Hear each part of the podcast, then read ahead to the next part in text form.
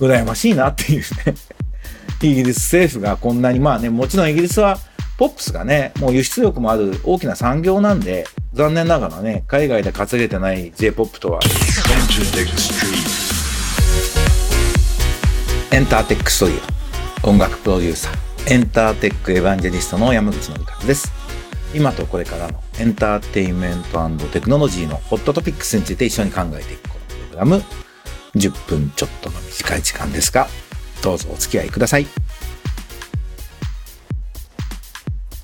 皆さん、お暑いですが、お元気ですか？すいません。先週は、えー、連休を理由に勝手にお休みをして、なので2週間空いてしまいました。えー、連休は僕ちょっと大阪に仕事で行く、大阪問題の仕事で行く必要があったので、その前に京都で1日半ぐらいプライベートでちょっと遊んできました。上流の貴船神社ってところがすごい涼しくて素敵なところでちょっと駅を、えー、養いつつ帰って仕事して帰ってきたという感じです。でね、オリンピックはいろんなこと言う人いましたけど、始まるとね、特に日本人選手はね、1年ずれて大変だったのに皆さん頑張っていてね、それを見るとやっぱり盛り上がりますね。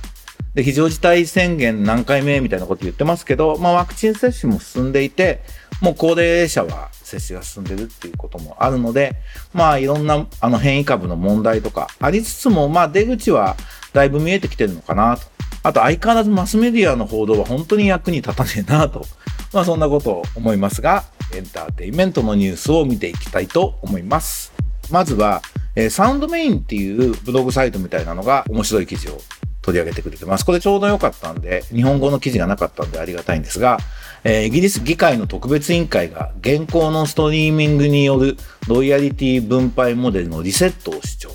ミュージシャンの経済的な問題解決に向けて出された提言とはという記事です。えー、音楽大国であるイギリスで7月15日にイギリス会員デジタル文化メディアスポーツ特別委員会となんですね。デジタルカルチャーメディアスポーツコミッティ DCMC 特別委員会が、え、ストリーミングが音楽業界に与える経済的な問題に関して、え、5つの提言を取り上げた報告書を発表しましたというニュースで、その5つというのは、1、報酬請求権の追加。え、政府は実演家がストリーミングから公平な報酬を得るために、報酬請求権を著作権法の改正に追加すべき。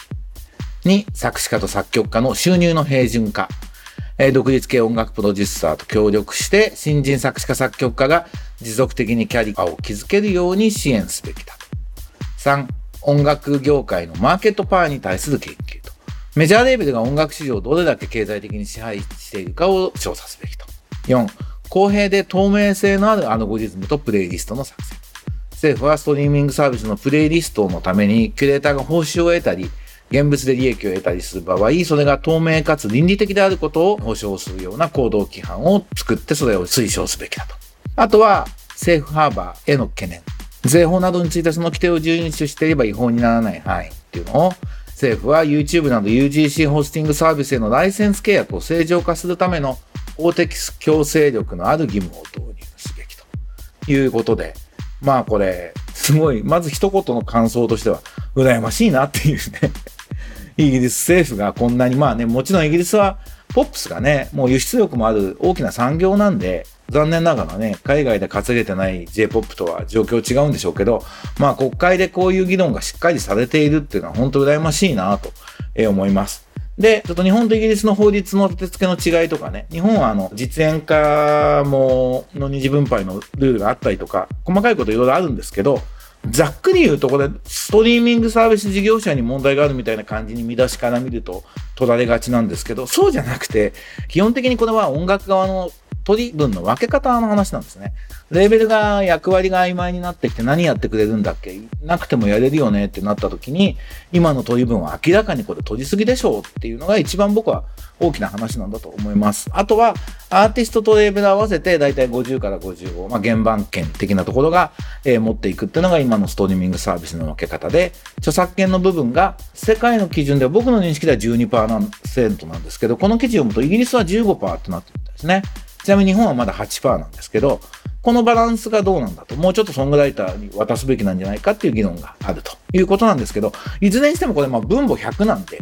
ストリーミングサービスの事業者って IT サービスとしてはすごく低い利益率のサービスをやってるんですよね。なので、Spotify や Apple が儲けすぎですとかいう話ではおそらくなくて、その音楽側の分け方の問題なんだという認識を持って、これ日本への影響もちゃんと取り組むべきだと思います。あと僕この手の議論を読んでて、あのヨーロッパで今結構いろんな議論されてるみたいなんですけど、思うのは音楽ビジネスのエコシステムが変わるわけですよね。音源をどういう風に聞くかが、要するに CD だったのがストリーミングになったことでいろんなことが変わるんだけど、そこで起きてくる課題を全部 Spotify とか Apple で解消しようってする発想に僕は無理があると思うんで、もう再生回数で割るっていうのは、これはこれで一つのルールとして、音源のエコシステムの、まあ、幹はこれになりましたと。でも、それだけだと問題があるところは、アーティストがユーザーダイレクト的にファイナンスするような仕組みを補っていって、一つの新しいエコシステムができるんだろう。それを作っていかなくちゃいけないんだろうな、というふうに思ってます。なんで、あの、7月に発表した、6月の末に発表したドットミューラっていう NFT を作った音楽家のためのマーケティングサービスっていうのは、まあそこの保管を、え、やっていこうっていうのを目指してやっているつもりなので、秋のオープンに向けて準備しておりますので、え、ドットミューラも注目していただけるとありがたいです。それから C ネットジャパンからスポーツの未来、人工知能がプロのコーチを超える日は来るかっていうスポーツベッティングの専門サイトが調べた AI がヘッドコーチを模倣できるかっていうことの調査が出てて、えっ、ー、と、なかなか面白いなと思いました。ただ、このヒューマン VS マシーンっていう議論は、もう7、8年前にサウスバイサウスウェストですごい熱く語られてたんですけど、これ一旦結論出てて、双方の強みを生かした融合がベスト。少なくとも現時点の技術ではっていうのが答えで、これ人間と AI どっちが優秀かっていう議論は僕の中では一旦その結論出てんじゃんっていうふうに思うニュースでした。でもまあスポーツのコーチみたいなところでの AI 活用っていうのはあのいろんなこう人工知能の可能性が見えてきて面白いだろうなというふうに思いますので C ネットのニュース見てみてください。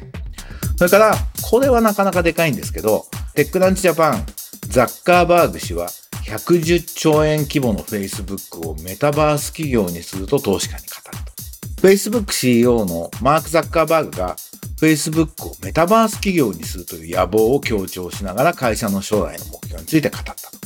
バーチャルの世界、リアルと同じぐらいの影響力があるバーチャルの世界があるっていうのって、昔セカンドライフっていうね、15年以上前になると思うんですけど、があったりして、今んとここう、あのゲームの世界以外ではこうメタバースっていう世界っていうのはなんかまだ成立してないなと思うんですけど Facebook がそれやるっていうのは確かに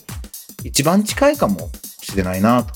なんかメタバースというバーチャルライフの世界観っていう意味で言うと真打ち登場なのかなという気がしてなんか具体的なこれスケジュール感をもうお金かけるよとかやるっていうのはいいので、えデジタル空間で人々と一緒にいることができる仮想環境をえ見ているだけではなくその中にいるような感覚になれるインターネットのようなものですっていうのをいつどういうタイム感でやっていくのかっていう。これもうエンタメビジネスの下手するとここが中心になるってことが